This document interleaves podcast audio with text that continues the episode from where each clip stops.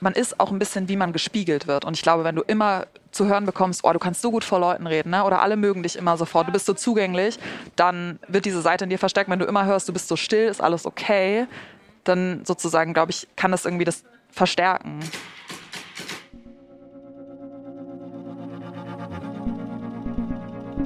Hi, mein Name ist Salwa Humsi und ihr hört unterwegs mit. Mein heutiger Gast ist die Dichterin, Musikerin und seit neuestem auch Podcast-Kollegin von mir, denn sie hat jetzt einen niegelnagelneuen Podcast, Julia Engelmann. Eigentlich sollte es von Berlin nach Leipzig gehen, aber aufgrund von dringenden Terminen haben wir die heutige Folge ausnahmsweise nicht unterwegs, sondern in der DB Lounge am Berliner Hauptbahnhof aufgenommen. Und das war aufregend genug, denn wir waren beide noch nie in der DB Lounge. Und es hat sich teilweise auch ein bisschen angefühlt wie ein exklusiver Live-Podcast für die DB Lounge-Gäste, weil es haben sich auf jeden Fall über die Zeit, in der wir diesen Podcast aufgenommen haben, immer mal wieder die eine oder andere Person hat sich daneben gestellt und zugehört, sag ich mal so. Also nicht wundern, wenn in dieser Folge statt Zugrattern zwischen der Kaffeemaschine im Hintergrund zu hören sind. Die gehören dort einfach zum Ambiente. Julia kennt viele von euch wahrscheinlich durch ihre Performance von One Day, mit der sie vor zehn Jahren den Poetry Slam komplett auf den Kopf gestellt hat und viral gegangen ist. Heute schreibt sie immer noch Gedichte und verrät mir, wie sie mit dem Club der stillen PoetInnen anderen hilft, ihre Kreativität zu entfalten. Hallo Julia Engelmann. Hallo Sarah. Es ist so witzig, alle, die jetzt gerade bei dieser Folge hier auf Play gedrückt haben. Die denken, das ist eine Folge wie jede andere. Wir sitzen jetzt in irgendeinem Zug. Wir haben uns gerade irgendwo am Gleis getroffen, sind ganz entspannt, vielleicht mit einem Kaffee in den Zug, haben uns hingesetzt. Aber nein, unser Zug verspätet sich leider und wir haben schon eine ganze Odyssee hinter uns. Auf jeden Fall sitzen wir jetzt hier in der DB Lounge. Das heißt, wundert euch nicht, wenn im Hintergrund andere Geräusche sind als sonst. Ähm, wir sitzen hinter der Kaffeemaschine, die hier ähm, immer ab und zu mal so ein bisschen rumrödeln wird und zwischen anderen Menschen, die hier wahrscheinlich gerade alle auf ihren Zug warten und äh, hier einen Laptop ausgepackt haben. Und original hinter uns ist wohl ein ähm, DB Mobil unterwegs mit Fan. Fühlt sich direkt irgendwie unterstützt an. Ein, ja, wirklich, das ist schon fast wie so ein Live-Podcast. Im Publikum, ne? also eigentlich ja. unsere äh, Live-Aufzeichnung. Ist es jetzt für dich so, ist es sowas, weil eigentlich ist ja Schreiben etwas, was man sehr für sich zu Hause macht.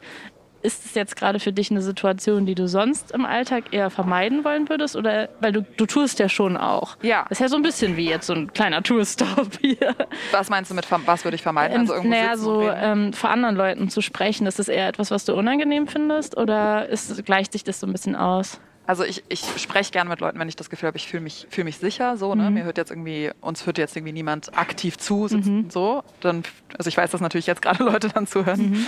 Aber ähm, ich mag gerne so, ja, irgendwie vertraute Spaces, glaube ich. Und ich war ein sehr, sehr stilles Kind. Also früher hätte, mich mhm. das, äh, hätte ich mich das gar nicht getraut, glaube ich. Ah ja, okay. Auch vielleicht kaum mit dir zu sprechen ja. oder so. Ich wäre viel, viel stiller gewesen. Mhm. Aber ähm, jetzt fühle ich mich irgendwie auch öfter Teil von Communities oder Gruppen und deswegen ja. äh, auch entspannt, bin ich entspannter mhm. zu sprechen. Das ist interessant, weil, also wenn ich jetzt so stereotypisch überlegen würde, wie stelle ich mir eine Dichterin vor oder ja. eine Poetin, dann dann passt es da ja auch ganz gut rein. Also ich habe direkt dieses super dramatische Bild von sitzt abends alleine in der Wohnung, ist voll der Drini, es ist dunkel draußen mit so einer Feder und schreibt, hat einen Rotwein auf. Bist du dieser Typ Mensch? Also ich bin auf jeden Fall, ähm, also nicht Feder, nicht Rotwein, sondern Laptop, aber mhm. schon gerne so, dass ich dann Ruhe habe. Wobei mhm. ich sitze auch gerne irgendwie so im Café oder mal in einer Bib oder so. Mhm. Ähm, ich mag das auch ganz gerne, dann mhm. andere Menschen irgendwie so um mich zu haben. Aber ja, die meisten meiner Texte habe ich auf jeden Fall so zu Hause geschrieben und viele auch früher so nachts und so allein irgendwie. Mhm. Und ist es dann eigentlich überraschend, dass sich das so entwickelt hat, dass du, wenn du früher so schüchtern warst, jetzt eben doch tust und auch vor vielen Menschen unterwegs bist und Musik machst und ähm, Texte performst und ja wirklich alles Mögliche. Also bei dir ist ja wirklich die ganze ähm, Palette der Kreativität ausgeschöpft, was man alles machen kann, wenn man kreativ arbeitet. Ja. Hättest du das gedacht, dass du jemals mal so auf großen Bühnen stehst oder dass Songs, wo ähm, Teile deiner Texte drin vorkommen, vor Menschenmassen gespielt werden? Nie im Leben. Also ich war, ich war schon immer bühnenaffin. Ich mochte mhm. irgendwie so Sachen vorführen. Ach, Keine Ahnung, so mit meiner okay. Cousine, aber vor meinen Eltern dann oder so. Mhm. Ne? Also so mhm. irgendwie oder im Grundschultheater. Aber da da habe ich mich auch immer sicher gefühlt, weil es dann vielleicht einen Text gab oder eine Geschichte. Mhm. Aber so, ich war früher immer so still, dass Eltern von meinen Freundinnen immer gefragt haben, ob ich okay bin, weil ich so leise bin. Ah, okay. Mhm. Also ich hätte mich nie gemeldet in der Schule oder zumindest in den ersten Schuljahren nicht. Mhm. Also ja, ich hätte damit nie gerechnet. Mhm. Und wieso ist es dann doch so weit gekommen? Also es gibt ja auch Menschen, die dann einfach für sich entscheiden. Also wir hatten zum Beispiel in dem Podcast Julia Becker schon zu Gast. Mhm. Ich weiß nicht, ob du sie kennst, mhm. vom Drinis Podcast, die ja auch, ich sag mal, geoutete, introvertierte ist. Und ähm, bei ihr fand ich das total interessant, dass sie sagt, dass sie zwar super schüchtern ist mhm. und auf viele Situationen gar keinen Bock hat. Also so ähm, Paket wird geliefert und man muss dem Paketboten die Tür aufmachen oder so und dann absurderweise vor einer Fernsehkamera oder vor einem Publikum vor lauter Menschen, wenn sie eine Lesung hat, da gar nicht so ein Problem hat, weil sie da eine gefühlte Kontrolle über die Situation hat. So ein bisschen wie du gesagt mhm. hast, also sie kann sich an den Text festhalten und der Text steht ja.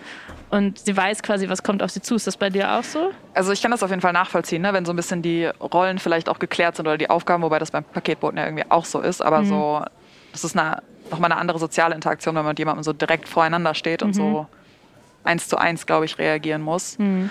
Ähm, ich bin auf jeden Fall auch introvertiert, würde mhm. ich sagen. Aber ich mhm. habe auch eine Neugier nach eben Gemeinsamkeit und Verbindung suchen. Und das geht nur übers nicht still sein. Also mhm. Also Stille kann auch isolieren und mhm. einsam sein. Ich glaube, es ist was anderes. Jetzt, heute bin ich irgendwie wieder auch manchmal gerne still, würde ich sagen. Mhm. Aber das ist was anderes, weil ich das Gefühl habe, ich habe die Möglichkeit, mich mitzuteilen. Ich habe die Möglichkeit, in Kontakt zu treten mit Menschen. Mhm. Ja. So würde ich sagen, ist es bei mir. Du hast ja gesagt, du warst früher schüchterner und jetzt ja. ist es quasi, was heißt besser geworden? Besser geworden klingt ja auch immer so, als wäre das dann etwas Schlechtes. Voll. Also es hat sich, du, du bist weniger schüchtern, sagen wir es mal so. Ja. Wie ist das passiert? Kam das dann auch automatisch dadurch, dass du so ein bisschen arbeitstechnisch musstest, weil du andauernd auf Bühnen stehen musstest oder auch Interviews geben musstest und einen viralen Text gelandet hast und auf einmal alle an dir gezerrt haben und überall dein Name stand? Oder hast du da selbst konkret dran gearbeitet? Ich glaube, das ist eine Mischung aus mehreren Sachen. Also ich, das Erste, woran ich jetzt denken muss, ist Freundschaft. Also ich glaube einfach über Kontakt zu ganz zu, zu meinen engsten Freunden über die Jahre. Ich bin irgendwie als Kind auch sind, habe ich die Schulen gewechselt, wir sind viel mhm. umgezogen, da konnte ich irgendwie auch nie Freundschaften halten und dann war ich auch immer oft die Neue in der mhm. Gruppe so. Aber ich glaube tatsächlich, dass mir ja so Menschen in meinem nahen Umfeld Selbstbewusstsein gebracht haben, mich mitzuteilen und das irgendwie mhm in einem Gespräch, ich hatte früher, glaube ich, auch voll oft Angst davor, dass was quasi wie schief geht oder so. Mhm. Also ich glaube, es ist einfach irgendwie so auf eine Weise Lebenserfahrung. Ähm, dann auch irgendwie der Wunsch, das ändern zu wollen. Also ich würde schon sagen, dass ich früher auch sozial ängstlicher war. Ich mochte auch nicht irgendwo anrufen und einen Termin mhm. machen oder sagen, dass irgendwas schiefgegangen ist oder mhm. so, ne? Oder um, um irgendwas fragen. Das ist auf jeden Fall Übung. Und dann, glaube ich, war es auch einfach irgendwie immer der Drang, mich mitzuteilen, weil ich irgendwie so das Gefühl hatte, ich bin ich habe mich oft alleine, an, einsam, anders gefühlt, nicht als Teil von etwas. Mhm. Und hatte mal so das Gefühl, wie soll ich denn aber mit, in, mit den Menschen in Kontakt treten, die das vielleicht auch haben? Weil ich habe mich dann mhm. so umgeguckt in meiner Schulklasse und gedacht, das kann ja nicht sein, dass, dass, jetzt, dass ich die Einzige bin. Ja. Oder das war auf jeden Fall irgendwie mhm. so meine These, auch wenn ich so mit meinen Freunden gesprochen habe, habe ich dann manchmal so rausgefunden, ach krass, andere Leute haben auch Sorgen. Vielleicht sogar, mhm. obwohl die extrovertiert sind, weil ich das mhm. früher auch immer, glaube ich, dann vielleicht glorifiziert habe und gedacht habe, dann hat man quasi keine Sorgen, wenn man sich mhm. traut, vor der Klasse was zu sagen. Ja, klar. Das ähm, weiß man ja auch als Kind nicht besser, nee. ne? Also man, man hat ja diese Lebenserfahrung noch nicht. Genau. Ja. Und ähm, warum hast du dich damals anders gefühlt? Also war es, weil du schüchtern warst oder dadurch, dass ihr viel gereist, äh, viel umgezogen seid, weil deine Eltern äh, jobtechnisch? Äh, genau, also es war oder? nie irgendein, es gibt jetzt irgendwie keinen ja. krassen Grund, die haben jetzt mhm. keinen Job, wo das irgendwie bekannt ist, dass man viel reist so. Ja ähm, oder, oder viel umzieht. Das waren das einfach irgendwie so Zufälle. So. Okay. Genau. Mhm. Ja, ich glaube, weil ich oft neu dazugekommen bin und dann mhm. irgendwie und schon tatsächlich, weil ich still war. Ich glaube, mhm. Ich habe ich hab viel, ich hab viel geträumt. So, ich habe das als mhm. Kind gar nicht so wahrgenommen, aber ich habe dann halt oft wahrgenommen, dass ich mich ja in der Gruppe einfach zurückziehen wollte. Ich habe immer erst mal mhm. so beobachten wollen und irgendwie, vielleicht eben auch, weil ich oft in neue Kontexte gekommen bin und dann mhm bietet das natürlich vielleicht auch Sicherheit, erstmal abzuchecken, wer ist hier wer. Mhm. Und ich bin aber dann, glaube ich, oft aus diesem Beobachten gar nicht so richtig rausgekommen. Nicht, dass man das muss, mhm. aber so, ich habe dann einfach immer so gedacht, okay, ich bin halt wie der Gast hier und ich bin der Zuhörer. Und mhm. wenn ich eine, eine Meinung habe oder eine Reaktion, dann habe ich die nach innen. Und wenn, wenn, ich mhm. was, wenn ich mir was merke, was jemand gesagt hat oder was verstehe, dann habe ich das auch innen. Mhm. Und, und, war das ja. damals dann auch schon so, dass du Sachen aufgeschrieben hast, die du dann vielleicht nicht sagen konntest? Weil du dich nicht getraut hast oder? den Raum nicht einnehmen wolltest? Ja, oder auf, auf jeden Fall so in meinem Kopf ausgesprochen habe. Also irgendwie formuliert habe oder mir Fragen gestellt habe. Und das, das habe ich dann echt nur mit so meinen allerengsten Freunden, wenn überhaupt, geteilt oder mit meiner Familie. Aber einfach viel in, im Innenleben. Also ich glaube, ich, glaub, ich habe einfach lange nicht gedacht, dass ich... Dass man nach draußen leben dass man kann. nach draußen leben kann. dass man teilen kann. Ich dachte, man, man wird so Bild, geboren. Ja, ja. Mhm, verstehe. Aber als, ähm, ja, wie gesagt, also in so in der Pubertät oder auch als äh, noch in der Zeit davor als Kind weiß man es ja auch einfach noch nicht besser. Und wenn ich mich an so Sachen zurückerinnere, was mich so in der Pubertät beschäftigt hat oder was man so als, wenn man Liebeskummer hat oder was auch immer, einfach so die normalen Probleme, die man hat als Jugendliche hat. Alles hat sich ja immer so dramatisch angefühlt. Also auch wenn man Ja. Coming-of-Age-Serien anguckt, alles ist ja immer so 100 Prozent mehr als jetzt. Da bin ich dann auch ganz froh, nicht mehr in dem Alter zu sein, weil man jetzt mittlerweile weiß, das gehört alles dazu Stimmt. und ähm, du wirst das überstehen und deswegen ist es auch wahrscheinlich voll schwer, sowas zu durchbrechen, gerade wenn man wenn man nicht weiß, wie man sich richtig mitteilt. Man ist auch ein bisschen, wie man gespiegelt wird. Und ich glaube, wenn Mhm. du immer zu hören bekommst, oh, du kannst so gut vor Leuten reden, ne? oder alle mögen dich immer sofort, Mhm. Ja, du bist so voll. zugänglich, dann Voll. Mhm. wird diese Seite in dir verstärkt. Wenn du immer hörst, du bist so still, ist alles okay, dann sozusagen, glaube ich, kann das irgendwie Mhm. das verstärken.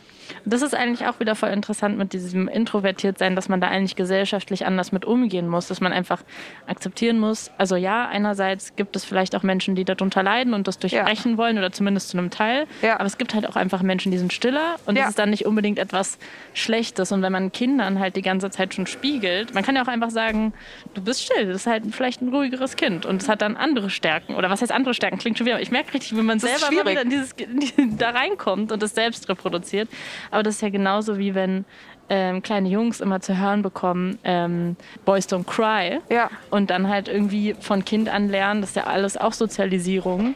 Ähm, Männer sollen nicht heulen, so in unserer Gesellschaft und dann halt nicht wissen, wie sie ihre Probleme mitteilen, später auch im Alter, weil das so verinnerlicht ist. Und also da sollten wir vielleicht auch, was das Introvertierte betrifft, uns das mal mehr vorknüpfen. Glaube ich schon, weil Mhm. ich, ich glaube, es ist halt auch so, wenn ich merke auch, wenn ich drüber nachdenke, ich, ich werte das automatisch auch. Mhm. Ich kann mir vorstellen, dass das auf jeden Fall auch was damit zu tun hat, dass man in anderen auch sieht, was man selber fühlt. Mhm. Also ich glaube, jetzt, da ich selber entspannt bin mit meiner eigenen Stille, Mhm. wäre ich auch entspannter mit der Stille von jemand anderem. Aber wenn ich mir jetzt vorstelle, ich früher vorgestellt hätte, ich treffe eine Gruppe Kinder und da sind ein paar still, hätte ich sofort gedacht, ich muss die supporten. Ja. Hey, sag doch mal was. du kannst das. Was Stimmt. brauchst du denn? Also ich hätte Ja, ja. sofort, ich habe immer auch Eigenschaften damit verbunden, dass, dass jemand, der still ist, ist hat, einen- hat einen ganz guten Kern und der kann den aber nicht ausdrücken. Also man, glaube ich, projiziert halt auch krass rein, wie man sich selber fühlt. Das heißt, Voll. ich glaube, man muss irgendwie nicht nur den Umgang wahrscheinlich mit introvertiert sein ändern oder anders vielleicht darüber nachdenken. Ich weiß auch gar nicht ganz genau, ob ich das gut definieren könnte übrigens. Was Ab- introvertiert sein. Ja. Also ich sage immer für mich, dass extrovertierte Menschen sind, das ist jetzt, was ich für mich sage, Ja. deswegen ich kann es jetzt nie, dir nicht wissenschaftlich belegen, aber extrovertierte Menschen sind Menschen, die Kraft ziehen aus Ja. Untermenschensein Genau, okay. und äh, introvertierte Menschen, denen zieht das halt eher Energie und die ziehen Kraft aus dem Alleine sein. Und dann gibt es natürlich, ich glaube, it's a spectrum. Spektrum, ja, glaube ich auch. Also ich glaube, dann gibt es Ja. auch was dazwischen, weil ich habe zum Beispiel voll beides und das ist auch voll interessant, weil ich ja gerade trotzdem die ganzen negativen Konnotationen hatte, wenn ich an Kinder gedacht habe, obwohl ich selbst auch voll die introvertierte Seite habe und total fein damit bin. Und Ja. ich finde es super und ich bin wirklich absolut im Reinen damit. Und ähm, das ist witzig, wie man da immer wieder in diese Falle reinkommt. Voll. Und ist das ähm, denn dann der perfekte Job eigentlich, den du dir ausgesucht hast? Abgesehen von dem ganzen Bühnending, was dazu ja vielleicht vermeintlich ein bisschen absurd wirkt, ähm, ist ja zu Hause sitzen und schreiben. Also du hast ja eigentlich genau das, was dir früher dann als Schwäche verkauft wurde oder dir Leute als Zwe Schwäche zuschreiben wollten, zu, de zu deinem Job gemacht. Und daraus ja auch, also ist ja auch nicht so schlecht gelaufen, würde ich mal sagen. Ähm, auf eine komische Weise ist es tatsächlich, glaube ich, ein für mich idealer Job. Tatsächlich. Ja. Also ich, vor allem, weil ich auch das teilen kann, glaube ich, und dadurch eine Resonanz bekomme. Also ja. Ich habe gesehen, du hast ja jetzt auch einen Podcast, bist auch Podcast-Kollegin, wir sind Kolleginnen, Ja. kann man auch so sagen. Also, ähm, berufliches äh, Kolleginnen. ja, ne? Wirklich ein Meeting, ein Brainstorming. Wenn wir jetzt hier gleich zusammen uns einen Kaffee holen, dann kann ich den abgeben bei meiner Steuerberaterin und schreiben ein Meeting mit Julia Engelmann, Ideenmeeting.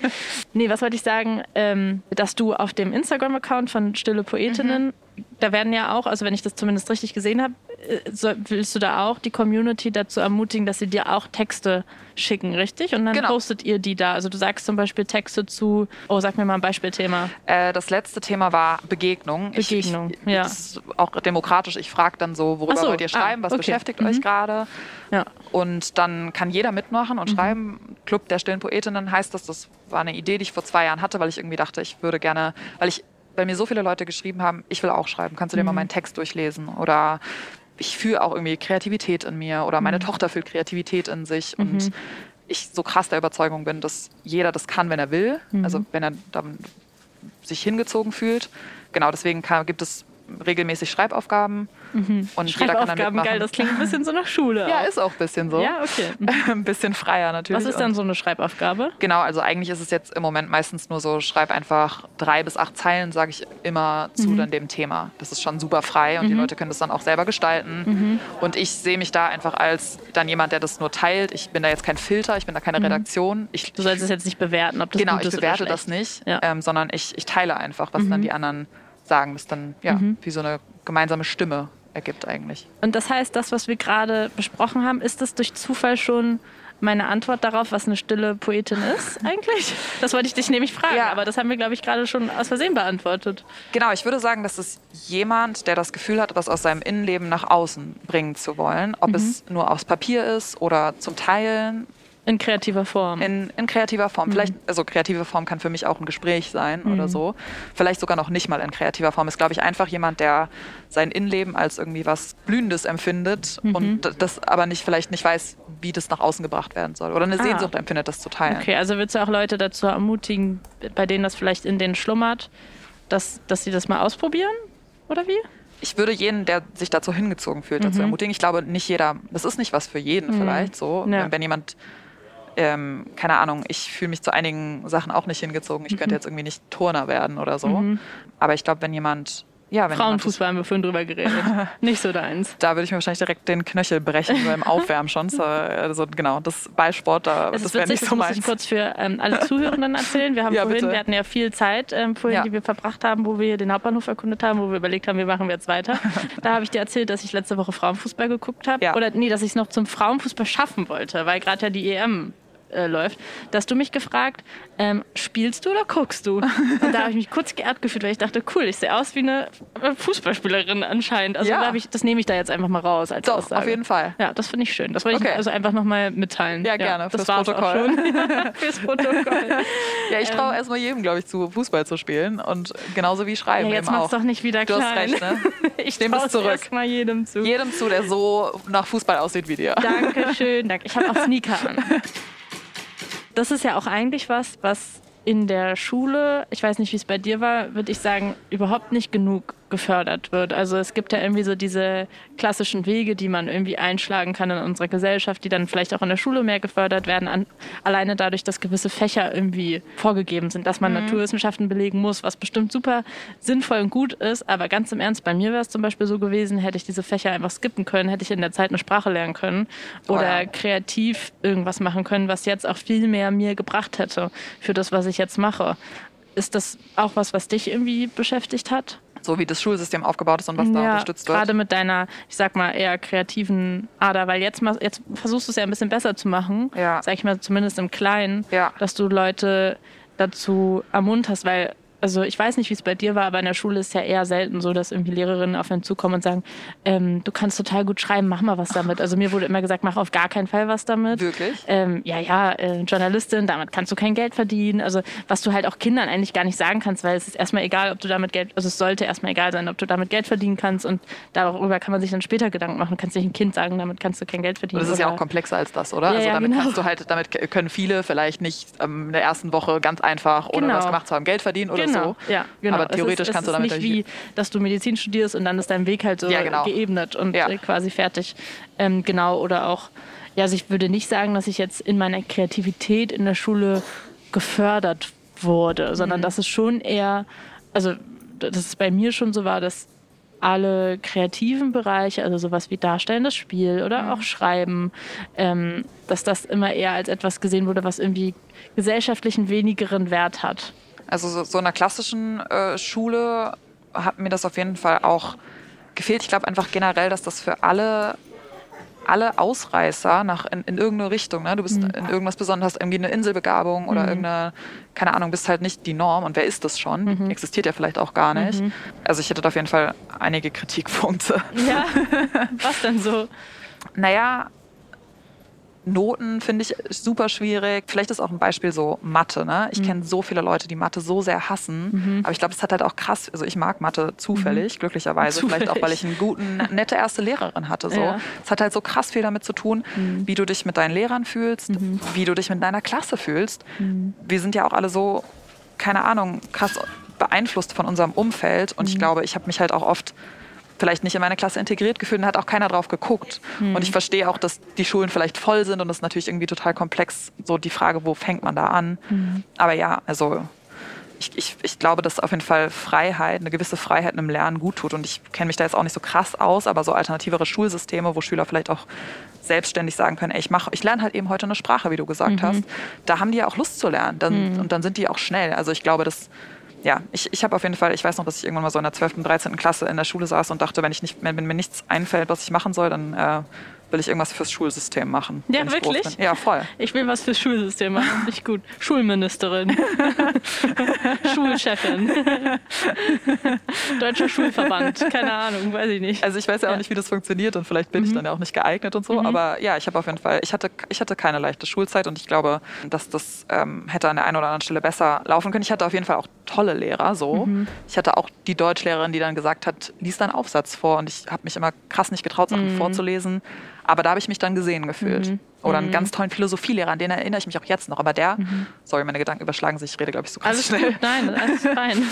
Aber der hat halt auch so mit Leidenschaft Philosophie geteilt und mhm. uns zugehört. Mhm. Und das ist halt, ja, es steht, so, es steht und fällt einfach so krass mit diesem ja, voll, das wird halt, da sind wir wieder mit diesem Introvertierten. Ne? Es wird so ein gewisses Bild geschaffen von der Gesellschaft, wie du zu sein hast. Also ja. Also was für einen Weg du am besten Fall gehst, dass du in allen Fächern irgendwie gut sein solltest, dass du fleißig sein solltest, dass du aber auch selbstbewusst sein solltest, dass du aber trotzdem auch Hobbys haben solltest. Genau. Und so, und trotzdem nicht zu ernst irgendwie. Genau, also so ein bisschen sowas von allem. ja. So irgend so ein Idealbild und wenn du da rausfällst und zum Beispiel schüchtern bist, dann passt das erstmal nicht. Ja, oder mhm. du bist einfach nicht so schnell wie die anderen. Oder mhm. ich meine, also keine mhm. Ahnung, du hast vielleicht nicht das Elternhaus, in dem du die Ruhe hast zu ja. lernen. Also es, es, hängt ja von so vielen Faktoren mhm. ab, wie du performst. So. Mhm. Ja, voll viel auch mit Privilegien. Dann ja, kommt nochmal dazu, dass man sich diese Person meistens eher weiß vorstellt, natürlich. Ja. Norm, äh, vermeintliche Norm. Ähm, ja, total. Dann gibt es äh, hetero, ja? ja? hetero natürlich auch. Also da kommt dann nochmal viel mehr dazu.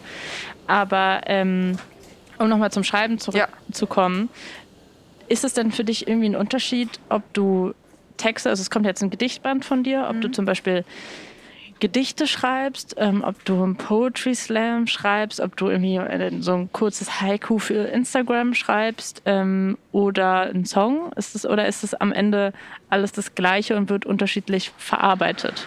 Ja, ich glaube, am Ende ist das alles, fällt das so unter den gleichen Regenschirm von mhm. äh, Anliegen. Also mhm. ich glaube, bei mir hat alles immer eben mit diesem etwas aus der inneren Welt auch greifen zu wollen zu tun. Mhm. Also ein, ein Gefühl, vielleicht eine, eine Entwicklung irgendwie festzuhalten. Also Sprache finden zu wollen, Lösungen vielleicht auch sogar finden zu wollen.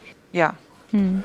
Und wie das dann, welche Form das dann findet, ähm, ja, äh, ist quasi, ist, ist nicht egal, aber mhm. ist, ist alles so nah beieinander. Und ist es ein Unterschied, ob man zusammenschreibt? Also gerade beim Songschreiben ist es ja relativ, ist es ja Standard, dass man sich irgendwie Songwriter dazu holt. Bei dem Song Bauchgefühl habe ich gesehen, hast du, glaube ich, mit Madeline Juno ja. geschrieben. Ist das dann anders? Nochmal, gerade wenn man sonst immer alleine schreibt oder meistens oder wenn man vielleicht gerade Gedichte eher alleine schreibt, wo, wo das jetzt noch in dem Sinne ja schon nochmal eine andere Branche ist, weil da würdest du ja, keine Ahnung, ich weiß nicht, vielleicht ist das dann der Lektor, ähm, aber da würde man ja wahrscheinlich eher nicht jemanden dazu holen. Ja. Und gerade aber in der Popbranche ist es aber total normal. Ja, ich habe, also genau, für meine Gedichte habe ich eine ganz tolle ähm, Lektorin, die aber mir vor allem auch so sagt, ähm, hier doppelt sich was oder, also die mir auf jeden Fall auch so, genau, mit der Formalität eines mhm. Gedichts hilft und mit mir überlegt, wie kann man das dann schön in ein Buch unterbringen. Aber jetzt nicht unbedingt, wir schreiben jetzt nicht Texte zusammen, mhm. anders als in einer Songwriting-Session. Genau, ich habe das mit äh, Madeleine Juno und Alexander Hauer geschrieben und da war das so eine schöne Erfahrung für mich, weil ich halt das Gefühl hatte, dass was, was sonst ich alleine still mache, ich plötzlich irgendwie so als Gruppenarbeit machen konnte mit Leuten, die das auch voll gerne machen. Mhm. Also das muss natürlich mhm. auch passen, ja. aber ich glaube, wenn es passt, dann fühlt es sich halt an, als ob man so schon so ein bisschen seine Gehirne ist vielleicht gar nicht das richtige Bild, aber so man, man verbindet dann so seine Stärken und ich fand das macht unglaublich Freude, dann irgendwie zu sagen, oh, oder hier mhm. wollen wir das nicht so sagen und danach zusammen zu suchen. Also mhm. man kann auch wie so, wie so an Tempo gewinnen zusammen dadurch. Ja, ein Tempo gewinnen und vielleicht am besten, allerbesten Fall ja vielleicht sogar nochmal ein anderes Grad von Leistung erbringen, ja. weil man vielleicht, also ich kenne das voll aus dem Brainstorming oder auch aus mhm. redaktionellem Arbeiten, dass man ähm, vielleicht schon mal eine gute Idee hat, aber sobald man irgendwie sich mit jemand anderen austauscht, ist man so, ah ja, stimmt, ja. irgendjemand gibt dir so ein Stichwort und du bist so geil, jetzt ist es richtig gut. Ja. Und das passiert dann durch den Ping-Pong. Der Typ Mensch muss man dann vielleicht auch sein. Ja. Aber das, ähm, obwohl man natürlich jetzt beim ähm, wenn man jetzt so ein ganz romantisches Bild von äh, Schreiben hat, dann hat man natürlich nicht ein Bild von, da muss man eine Leistung erbringen, aber am Ende will man ja auch einen guten Song haben oder einen guten Text haben. Und irgendwie ist es ja auch doch auf eine Weise romantisch, mit anderen Menschen zusammen ja. sich anzustecken mit seiner mhm. irgendwie Leidenschaft. Ich finde, es hilft auch, sich in der Konzentration zu halten. Mhm. Wenn, wenn vielleicht ich an dem Nachmittag sage, oh, jetzt fällt mir mein Kopf raucht, mir fällt nichts mehr ein, mhm. aber halt äh, Maddie oder Alex sagen noch so, ey, oder warte mal, ich habe gerade noch gedacht, was ist mit der Zeile? Mhm. Dann, mhm. Ich, also irgendwie ist es auch, auf eine Weise ist auch doch romantisch. So, man ist einfach mhm. in einem geschlossenen Raum und mhm. erschafft zusammen mhm. was. Ich habe gelesen, ähm, dass du oft beim Schwimmen oder nach dem Schwimmen schreibst. Ist das noch aktuell? ähm, ja, ich, ich denke gerne beim Schwimmen nach, weil man ja. so krass unabgelenkt ist. Mhm. Ich habe auf jeden Fall früher voll oft so dann währenddessen so Lösungen für Reime gesucht oder Zeilen. Das mache ich auch immer noch, aber ich gehe nicht mehr so viel schwimmen mhm. wie früher. Und wann schreibst du sonst jetzt so am liebsten? Eigentlich dann, wenn ich eine Idee habe mhm. oder wenn ich das, wenn ich ein bestimmtes Gefühl habe, das sich zugänglich anfühlt. Mhm. Das ist dann nicht unbedingt eine Uhrzeit. Also natürlich mhm. ist dann auch, wenn ich Zeit habe und wach bin, also oft tagsüber. Mhm. Aber eigentlich vor allem, wenn ich das Gefühl habe, ich, ähm, ich kann gerade irgendwas greifen. Mhm. Ja. Und dann ins Handy oder? Ja eigentlich Oft immer hast du so einen kleinen Block dabei? Ja, eine so kleine, kleine Schreibmaschine so ein, und ein kleine, ja, kleines Tintenfass und einen kleinen, immer noch einen äh, ja, okay. klassischen Musiker, der mir okay, dann ein bisschen... einen kleinen Musiker in der Tasche. Wie ähm, bei Hermine diese Tasche, die sie hat, wo sie ja. so reingreifen kann bei Harry Potter. Ja, wo, so wo sie unendlich Sachen rausholen kann. Das wäre schön, ja. Dann okay, stelle ich mir mein Dichterzelt auf und äh, schreibe dann Weißt du noch, was deine letzte Handy-Notiz war? Ähm, ich meine, ich, mein, ich mache auch voll viele Organotizen in mein Handy. Das mhm. heißt, ich glaube, meine letzte ist eine To-Do-Liste für heute. Aber meine letzte. Du schreibst ja. das Bahninterview dann in die Notizen-App? Nicht, also nicht das, das Bahninterview, aber ja. so, ich habe so, okay. ein paar lose Sachen heute so, noch erledigen. Achso, so, was du erledigen genau, willst. Okay, ich dachte, du schreibst dann da rein, äh, heute mein Stundenplan. 11 Uhr treffen ähm, nee, aber ich schreibe mir dann, ähm, keine Ahnung, ich muss heute noch jemanden anrufen, eine E-Mail beantworten und dann mache ich mir so ah, ja, okay. und noch vielleicht irgendwas einkaufen. Das mhm. schreibe ich mir dann auf. Aber meine letzte Idee über einen Text ähm, war für einen Text über Liebe. Das ist natürlich jetzt eine der globalsten Antworten, die ich dir geben kann. Ja, das stimmt. das stimmt. Und schreibst du dann Text über Liebe oder es war wahrscheinlich ein bisschen konkreter? Genau, ich schreibe dann die Idee auf. Also mhm. ähm, genau, die Idee ist, ist ein bisschen konkreter und dann schreibe, schreibe ich mhm. mir die Struktur auf und schon mhm. Worte und Zeilen. Mhm. Und dann, sobald ich irgendwie zu Hause bin mit Zeit, kopiere ich mir das in ein Word-Dokument. Mhm, okay, ja. da haben wir jetzt also einen kleinen Spoiler bekommen und können deinen nächsten Instagram-Post oder Song vielleicht schon erahnen. Es wird um Liebe gehen. ich meine, da bin ich jetzt natürlich auf der sicheren Seite, weil irgendwas stimmt, dazu werde ich schon wird irgendwann dazu schon irgendwann wieder kommen. Ich meine, nicht alles, was ich irgendwie als Text aufschreibe oder das meiste vielleicht mhm. sogar nicht, wird dann auch fertig oder mhm. veröffentlicht. Mhm. Ähm, aber ja, ich habe eigentlich ein gutes Gefühl bei diesem. Mhm. Ich habe ich hab sehr Lust, den zu schreiben. Deswegen mal gucken.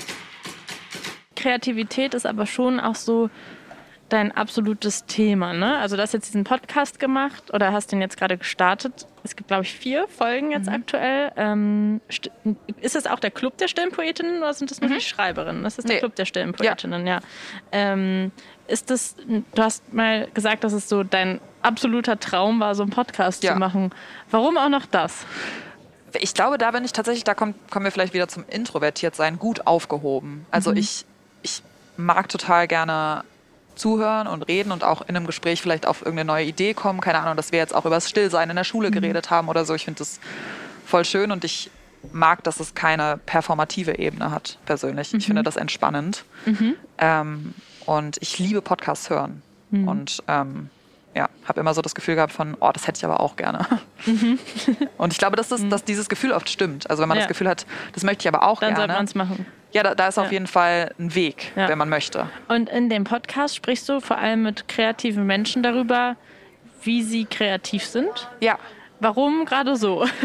Naja, weil ich diese, weil ich mir aufgefallen ist, dass in meinem Umfeld, wenn ich mit KünstlerInnen spreche oder mit Menschen, die irgendwie kreativ tätig sind, dass jeder so krass einen Prozess hat. Also mhm. Also so Probleme, die der löst oder mhm. die ähm, Dinge, die jemanden inspirieren, ähm, die man gemerkt hat, Tageszeiten, keine Ahnung, so vom Abstrakten bis zum Konkreten, mhm. eine ganze Welt ein ganzer Werkzeugkasten da ist, der aber voll wenig besprochen ist. Also mhm. Also so, wenn ich dann irgendwie anfange mit einem Produzent, einem Freund von mir zu sprechen, der irgendwie erzählt, was der alles macht, bevor der eigentlich anfängt, Musik zu machen an seinem Schreibtisch, mhm. dann finde ich das so faszinierend und ich habe das fürs Schreiben auch. Mhm. Aber das ist halt, das läuft auch so still ab und ich finde es irgendwie voll mhm. interessant auch oder auch bei, bei kreativen Biografien zu sehen, wie viel Zweifel da auch sind, wie viel mhm. so, keine Ahnung, rück, zehn Jahre später sieht rückblickend das dann so aus, ach ja klar, äh, du bist halt Journalistin geworden mhm. oder natürlich ist sie Musikerin oder so. Mhm. Aber der ganze Kampf und Widerstand ja. und so, der davor stattgefunden hat, der ist gar nicht so sichtbar. Ja. Ja, ja, voll, wie immer, ne? Man sieht immer nur die Erfolge. Ja. Wir teilen ja auch ähm, mittlerweile nur noch unsere Erfolge auf ja. Social Media oder so, weil jeder irgendwie so sein bestes Bild von sich zeigen möchte. Voll, verstehe, ja ich, wir sprechen auch dann über die Frage, was ist eigentlich Erfolg? Weil das mhm. hat mich über die letzten Jahre auch so krass beschäftigt. Mhm. Ja. Was ist denn für dich Erfolg? Wollte ich dich jetzt auch fragen. Na, ich würde zum Beispiel mittlerweile. Es kommt natürlich sagen, auch darauf an, wo, in welchem Bereich. Voll. Ne? Also so grundsätzlich, sonst ist es wahrscheinlich ein bisschen ein leeres Wort. Ja. Es geht wahrscheinlich, also, oder nicht? Ich weiß es gar nicht. Nee, ich meine, wenn man erstmal allgemein fragt, allein da, dann lernt man schon was über die, über die Person, über die Antwort, weil Menschen das dann sofort im Lebensbereich zuordnen. Also viele ja, gehen, denken sofort ans Berufliche. Arbeit, ja, ja, genau. Wirklich so, ja. ja. Ich auch. Mhm. Aber ich habe auch eine, eine, Freundin gehabt, die gesagt hat, irgendwie so Erfolg ist, wenn ich für mich einstehen kann oder so. Oder wenn mhm. ich für mich, mhm. wenn ich mich irgendwie mitteilen kann mhm. oder sowas. Und ähm, ich würde zum Beispiel sagen, für mich ist auf jeden Fall in den letzten Jahren total wichtig geworden und deswegen auch Erfolg, wenn ich mich in meinem Alltag wohlfühle und wenn ich in Kontakt mit Menschen sein kann. Mhm. Da kommt dann erstmal noch gar nicht vor, ob jemand mein Buch gelesen hat oder so. Mhm. Ja, das mit dem für sich einstehen finde ich sehr gut. Für mich ist, glaube ich, auch sehr wichtig, mir selbst treu zu bleiben mhm. und quasi mein, meine Haltung ähm, zu, das können politische Themen sein, aber auch genau ja, Wertevorstellungen oder was auch immer, bei denen zu bleiben. Das mhm. ist, glaube ich, etwas, was mir sehr wichtig ist. Das ist ein guter Anschluss und es ist interessant, dass man wirklich sofort an Arbeit denkt. Das sollte Krass, einem zu denken geben. Ja. Ja. Aber ja, Finde ich gut. Und wie viele Leute schreiben dir dann, dass, dass sie genauso wie, wie jetzt ich gerade ähm, vielleicht nochmal einen neuen Denkanstoß bekommen haben durch den Podcast? Weil ich kann mir auch vorstellen, das ist ja auch etwas, was leider in dieser Kreativbranche viel zu wenig sichtbar gemacht wird, diese ganzen Prozesse. Also mhm. selbst ich, wenn ich jetzt überlege, ich bin Journalistin und mhm. Moderatorin, ich weiß nicht, wie meine KollegInnen mhm. arbeiten. Also wenn es jetzt auch darum geht, wie, wie kommt man an ein Endergebnis keine Ahnung, also ich kann mich mit denen drüber unterhalten, aber man denkt natürlich immer so, wie man selber es macht, ist es irgendwie so der Weg und man denkt auch so, die Hürden, die man hat, die hat man nur selber und ja. alle anderen können es perfekt und so. Haben dir da schon vielleicht auch Kolleginnen irgendwie mitgeteilt, dass, dass denen das hilft oder so? Also wir sind ja mit dem Podcast erst ganz frisch Noch auf ganz der Welt. Ja, das stimmt. mhm. Aber ehrlich gesagt, allein die GästInnen, die ich hatte, mhm. ähm, haben schon gesagt, so, oh krass, war irgendwie voll schön, da drüber zu sprechen oder mhm. so. Also und mir haben auf jeden Fall auch schon Leute, Leute geschrieben, dass, denen das, dass die das inspiriert. Mhm. Ähm, weil natürlich jeder Hürden auf seinem Weg irgendwie mhm. hat. Mhm. Es ist irgendwie immer einfach nur die Frage davon, eine Frage, wie man damit umgeht. Oder mhm. ja, ich finde es super wichtig, das zu teilen. Ich dachte, vielleicht können wir noch mal kurz jetzt, wo wir quasi um das Schreiben selbst gesprochen ja. haben, also ich sage jetzt mal um das, über das Handwerk, ja. noch mal über das Inhaltliche sprechen, ja. also das, was geschrieben wird. Ähm, es kommt jetzt auch ein Gedichtband von dir. Ja. Es, also wirklich, du machst ja auch irgendwie alles im kreativen Bereich, im positivsten Sinne. Also du, äh, es kommt ein Gedichtband von dir, du hast gerade einen Podcast veröffentlicht, dann ähm, musstest du jetzt deinen dein einen Tourstopp, bei dem wir uns eigentlich getroffen hätten, ja. leider Odyssee-mäßig abbrechen. Ja. Ähm, mit deiner Musik. Also es ist wirklich es ist viel auch, ne? Mhm. Ist das einfach so, muss das für dich so sein, weil das deine Berufung ist? Weil man kann ja auch sagen, okay, ähm, Julia, ist schön, dass du jetzt einen Podcast machen willst, aber du hast schon fünf Projekte am Laufen. ich bin halt auch zu neugierig, Dinge auszuprobieren mhm. und auch mich in neuen Situationen zu erleben. Also mhm. ich habe auch irgendwie letztes Jahr für mich entdeckt, Sportarten zu probieren, in denen ich eigentlich denke, ich bin schlecht. Mhm. So einfach nicht, dass ich, ja. Also, Fußball. Zum Beispiel Fußball. Ja. Klettern, keine mhm. Ahnung. Ich finde ich finde es halt, ich bin zu neugierig dafür und mhm. Ich glaube, manchmal hilft mir das auf jeden Fall, dann die Dinge nacheinander zu machen oder wenn mhm. jemand sagt, hey, vielleicht nicht alles auf einmal, weil ich dann so ein bisschen, vielleicht bin wie so ein äh, Computer-Safari-Fenster, wo ich die ganze Zeit neue Tabs öffne, weil ich denke, oh, das will ich auch noch, das will mhm. ich auch noch. Also manchmal überschlagen sich da auf jeden Fall meine Gedanken, aber ich. Ist es dann schwer für dich manchmal zu sagen, okay, nee, hier stoppt das jetzt vielleicht, ähm, hier muss ich vielleicht auch mal sagen, ähm, so viel kann ich leisten und da hört es auf oder ich muss ein Projekt abgeben? Mhm. Also ich lerne das auf jeden Fall über die Jahre immer besser. Mhm. Ich glaube, ich kann, ich kann mich da auf jeden Fall heute mit am besten in meinem ganzen Leben einschätzen. Mhm. Aber ähm, ich kenne auf jeden Fall auch die Momente, in denen ich dann sage, oh ja, das mache ich auch noch und das, so die Leidenschaft trägt mich schon und mhm. dann bin mhm. ich irgendwie ganz schön müde und denke, ich weiß gar nicht, wie ich das schaffen soll. Mhm. Das passiert dann auf jeden Fall auch. In deinem Gedichtband ähm, habe ich gelesen, ist vor allem so die, die Herangehensweise, dass es, ähm, dass du dem, dem Glück nachspürst. Ist das, ist das richtig? Das ist oder ein Bestimmt Teil. auch mhm. richtig. Mhm. Also na natürlich lässt sich auch mhm. irgendwie, lassen sich so dann 30 Gedichte gar nicht so leicht zusammenfassen. Mhm. Ähm, aber ich, ich würde vielleicht suchen, sagen, ich suche auch nach, ja, einfach danach irgendwie Sprache zu finden für, für alles, was ich empfinde oder was mhm. ich irgendwie wahrnehme. Mhm. Und Glück gehört auf jeden Fall dazu. Wir hatten übrigens gerade wirklich ein Live-Publikum. Eine Frau hat sich da hinten, ich habe es ja extra nicht gesagt, damit okay. das dich nicht rausbringt, nee. hat sich da hinten auf dem Hocker gesetzt und sehr aufmerksam zugehört. Wirklich? Ja. Ist ja süß. Aber, Aber anscheinend war es nicht spannend genug. Ja. Gut, das ist auch fies, ne? das ist so richtiges Live-Feedback, wenn dann Leute währenddessen das gehen. Ganz gemein. Ist dir das schon mal passiert? Das ist gutes Training, aber. Bestimmt, oder? Dass irgendwo, jemand rausgeht wo du einen Text Show? vorgetragen hast oder so, jemand gegangen ist? Ja, also Bestimmt. Hattest du schon mal so eine richtige Scheißshow, wo du ja. dir dachtest, die wollen das hier gerade alle gar nicht hören, die finden das blöd? Ja, ja. Ich, also auf jeden Fall kenne ich auch die Abende, an denen ich dann so denke, ach krass, das, wird, das war jetzt der letzte Abend dieser Art, ich muss mir einen neuen mhm. Job suchen. So, das, Wirklich? Äh, ja. Eher dann das ist ein beim, großer Irrtum alles. Beim, beim Poetry Slam oder dann bei der Musik oder bei allem? bei, bei, allem. Ähm, nee, ach, ich meine, vor wenn ich jetzt alleine auf Tour gehe, dann kommen da natürlich auch sehr viele sehr wohlwollende Menschen. Ja, ja, klar. Da fühle ich auch das, da fühle ich auch das Wohlwollen. Anfang, ne? Genau, also vor allem bei Poetry Slams, aber ich kenne das mhm. trotzdem mhm. so auf Tour zu sein und irgendwie manchmal ist der Vibe einfach irgendwie, keine Ahnung, anders als am Vorabend mhm. oder mein eigen, also so meine eigene Stimmung spielt damit mhm. rein und ich kenne auf jeden Fall auch Abende, an denen ich dann denke, so, okay, ähm, ich glaube, das war irgendwie ein ein Fehler, ein mhm. Irrtum und äh, mhm. das passt ja alles gar nicht zu mir. Mhm. Aber das geht dann auch vorbei. Ähm, gehört vielleicht auch dazu. Ich habe äh, eine Zeit lang aufgelegt und ich kenne das okay. auch sehr gut, wenn man anfängt zu spielen und das ist der schlimmste Moment, wenn man die Tanzfläche leer spielt. Oh Gott. Das ist, äh, das ist sehr schlimm. Da muss man auf jeden Fall, äh, darf man nicht so ein großes Schamgefühl und auch nicht so ein kleines Selbstbewusstsein haben, um den Abend durchzuziehen. Krass.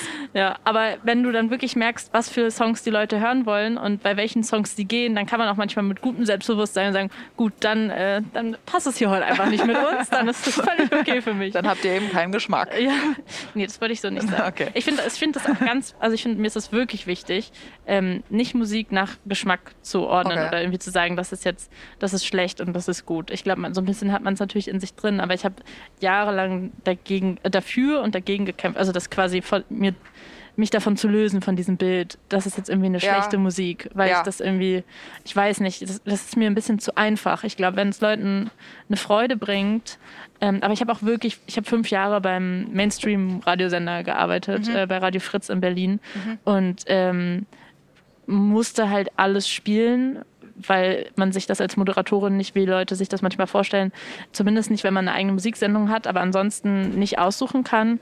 Und das finde ich, ich bin da eigentlich ganz dankbar für, weil ich auch wirklich die, die krasseste, ähm, durchproduzierteste Popmusik, wo andere von meinen Freunden sagen würden, öh, was ist das denn?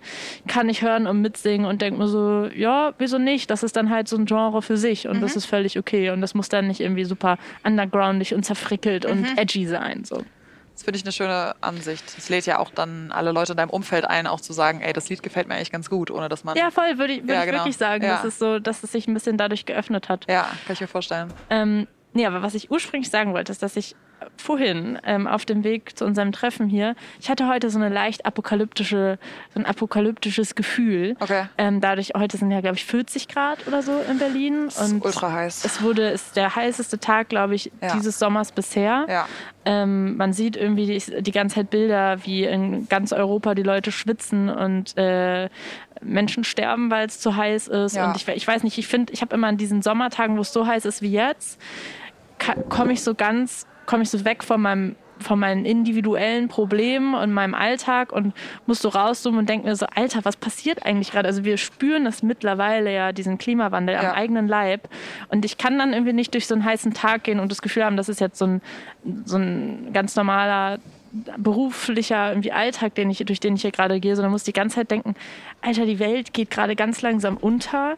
Was geht eigentlich ab und wie kann es sein, dass wir nicht genug tun? Also ich will dich jetzt hier gar nicht mit meinem apokalyptischen, äh, negativen Gedanken irgendwie runterziehen.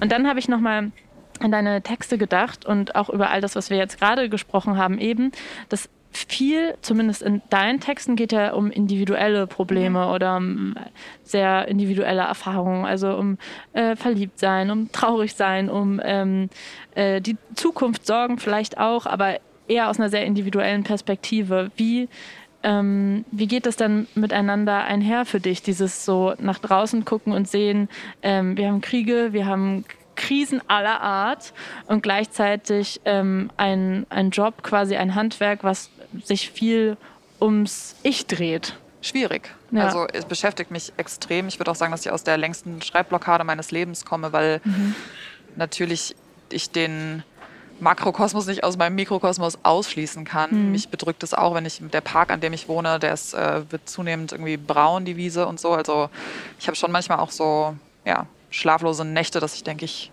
mache mir echt, ich mache mir ernsthaft Sorgen um die Welt. Ich mache mir auch, früher habe ich irgendwie so ne, ge geschrieben oder gedacht, was werde ich sagen, wenn ich alt bin? Aber jetzt ist irgendwie so die Frage, werde ich eigentlich alt? Also so, das beschäftigt mich auf jeden Fall und ich habe da auch noch keine Lösung für gefunden. Ähm, ja.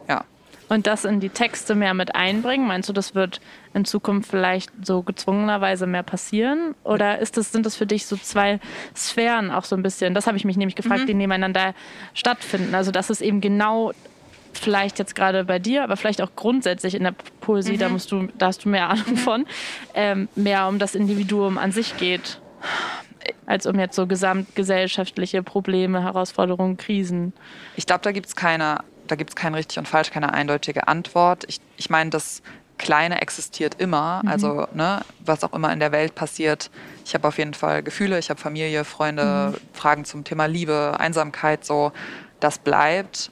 Ähm, aber das ist natürlich auch im Kontext zur gesamten Welt zu sehen. Das verändert sich natürlich. Deswegen ist das auf jeden Fall schwer, das auseinanderzuhalten. Ich finde aber auch persönlich total berechtigt, an einem Tag auch einfach äh, Liebeskummer zu haben ne? oder Klar, mich irgendwie ja, ja. zugehörig fühlen zu wollen.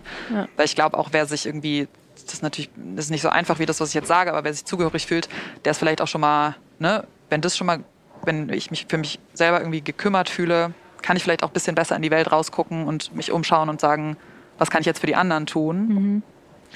Aber es ist auf jeden Fall komplex. Also ich, ich, ich fühle auch manchmal so eine, mh, ja, eine, eine Grenze auch von, von meiner Sprache oder auch von Mhm. meinem Weltbild, dass ich das alles gar nicht fassen, erfassen kann. Ich kann, Mhm. ich, kann keine, ich kann keine einfache Lösung finden. Ich kann vielleicht versuchen, Liebe ist auch natürlich was Großes, Komplexes, aber ich kann das versuchen, für mich in einen Satz zusammenzufassen. Aber was die Welt gerade braucht, das, das kriege ich nicht hin. So, das, das kann ich gar nicht begreifen. Und würdest du One Day eigentlich heute, wie lange ist das jetzt her, als du das geschrieben hast? Ähm, ich möchte sagen, zehn her, Jahre. Zehn Jahre. Krass. Wahrscheinlich, ja. Zwei, Wow. 2012. Würdest du das heute noch so schreiben? Nee, Warum? weil ich mir jetzt andere Fragen stelle. Mhm. Aber damals habe ich mich, ich weiß, es war Winter, ich war alleine, ich, ich habe mich irgendwie einsam gefühlt. Da habe ich mich halt so gefragt, wie, wie kann ich Kontakt zur Welt aufnehmen? Wie kann Mhm. ich irgendwie nicht mein Leben äh, sozusagen traurig zu Hause abwarten, sondern wie kann ich irgendwie handeln? Mhm. Aber ich glaube, jetzt ist für mich vieles, was ich mich damals gefragt oder wonach ich mich gesehnt habe, wahr geworden. Mhm. Jetzt sind meine Fragen andere. Und eben auch, was ich eben schon gesagt habe, so der, der, der Kernsatz ist oder die Kernidee ist, wie gucke ich auf mein Leben zurück, was werde ich gemacht haben? Aber ich, Mhm. für mich stellt sich gerade voll oft auch die Frage so, wie wird unsere Zukunft überhaupt aussehen? Also das mhm. fühlt sich überhaupt nicht mehr für mich so sicher und naja, selbstverständlich voll. an, wie es sich für mich mit 17 angefühlt hat. So. Voll, das ist aber auch in dem Sinne eigentlich voll das spannende Zeitdokument, finde ich, weil das ja auch ähm, eine also ich glaube, du bist ein paar Jahre älter als ich, okay, aber ja. weil wir trotzdem irgendwie, ich sage jetzt mal, ich fasse uns mal trotzdem ein, als eine Generation zusammen ja. ähm, in einer Zeit aufgewachsen sind, in der vieles sehr gut auch war, in der Absolut. wir in Deutschland einen absoluten Wohlstand gelegt, gelebt haben, in dem wir irgendwie dieses super utopische, schöne, romantisierte Bild auch von Europa hatte und wir sind hier alle solidarisch und gemeinsam, was ja jetzt auch ordentlich zerbröckelt ist in den letzten Jahren, ähm, wo wir zwar schon wussten, der Klimawandel wird, wird kommen, aber für mich, zumindest als Kind, hat sich das noch sehr fern angefühlt. Absolut. Wir haben da in der Schule drüber gesprochen, ich hatte da auch Angst vor, aber es war irgendwie sowas so, dass irgendwann wird das mal passieren, auch, auch Kriege oder mhm. so etwas wie Corona-Pandemie. Und da, da, merkt man ja, dass jetzt auch eine ganz andere Generation heranwächst. Und ähm, in dem Sinne zeigt das dieser Text ja auch nochmal ganz gut, weil eine, wie alt warst du damals? 20. Eine 20-Jährige heute würde so einen Text wahrscheinlich nicht schreiben, weil ja. sie ganz, oder vielleicht schon, ähm, aber an so einem Tag ja, nee, heute vielleicht, vielleicht auch nicht. nicht. Ja. Nee. Vielleicht tatsächlich nicht. Ja. Vielleicht hätten den andere 20-Jährige auch damals schon anders geschrieben. Ich mhm. ja, habe auf jeden Fall seitdem auch, würde ich sagen, so meine persönliche kopernikanische Wende durchlaufen. Mhm. ähm, ja. Voll spannend. Was würdest du denn, wenn du One Day quasi heute, wenn es äh, voll häufig hat man ja sowas bei Songs. Tokyo Hotel hat jetzt nämlich eine vor zwei Jahren eine 2020-Version davon Echt? herausgebracht von ähm, Monsoon. Monsoon. Okay. Ähm, wenn du jetzt eine 2022-Version von One Day rausbringen würdest, was wäre daran anders? Ich glaube, das ist vielleicht jetzt meine, meine eigene Aufgabe auch für meine, mhm. meine nächsten Texte, ne? so mhm. für meine Schreibreise. Das ist genau die Frage, die ich mir stelle und die ich gerade nicht mit einem Text beantworten kann. Und mhm. vielleicht ist das auch erstmal die Antwort. Es gibt dann vielleicht einfach keinen mhm. Text, es gibt vielleicht keinen, keinen motivierenden Appell, den ich jetzt mhm. gerade formulieren kann. Also mhm. das ist gerade meine, meine Frage, glaube ich.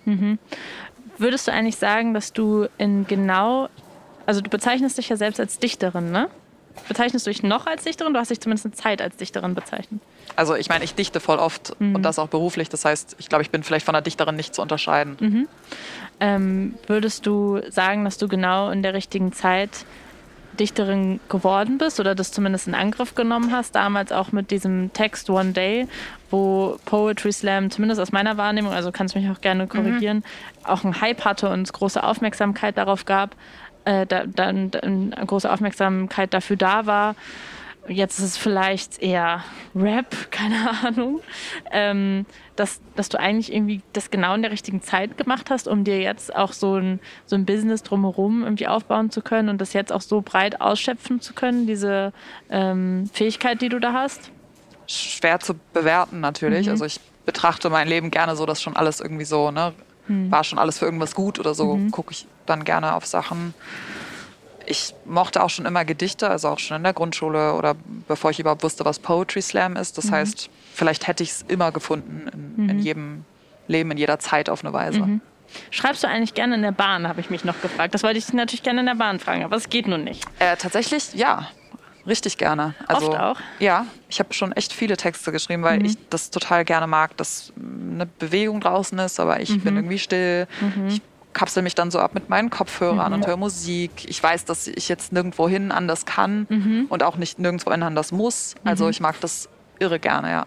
Vielen, vielen Dank dir, Julia. Dann hoffe ich, dass du deinen Zug später noch kriegst und da vielleicht noch ein paar Texte schreiben kannst. Und ich warte auf diesen einen Text über Liebe. Okay, ja, ich äh, sag dir Bescheid. Eine, dieser eine, eine besondere, du wirst es merken. Vielen, vielen Dank dir fürs Gespräch und auch ja, für deine auch. Spontanität, dass wir hier in der DB Lounge aufnehmen konnten. Wie hat es dir denn hier gemütlich. gefallen? Ist gut, oder? Ja, ja. ich ich bin, ich war noch nie vorher in der DB Lounge ich und auch ich ganz, äh, bin gerade ganz entspannt. Ja, und ich fand es jetzt auch gar nicht so schlimm, dass hier Leute um uns rumgelaufen nee, sind. Nee, ich habe ein bisschen vergessen. Schön. Ja. Vielen, nice. vielen Dank dir. Dir auch. Ich hoffe sehr, mein Gespräch mit Julia Engelmann hat euch gefallen. Falls ja, könnt ihr diesen Podcast sehr gerne unterstützen. Und zwar, indem ihr ihn weiterempfehlt an eure Freunde, an eure Freundinnen, ihn auf euren Social-Media-Plattformen teilt oder uns hier positive Bewertungen und Kommentare hinterlasst. Wir würden uns sehr darüber freuen.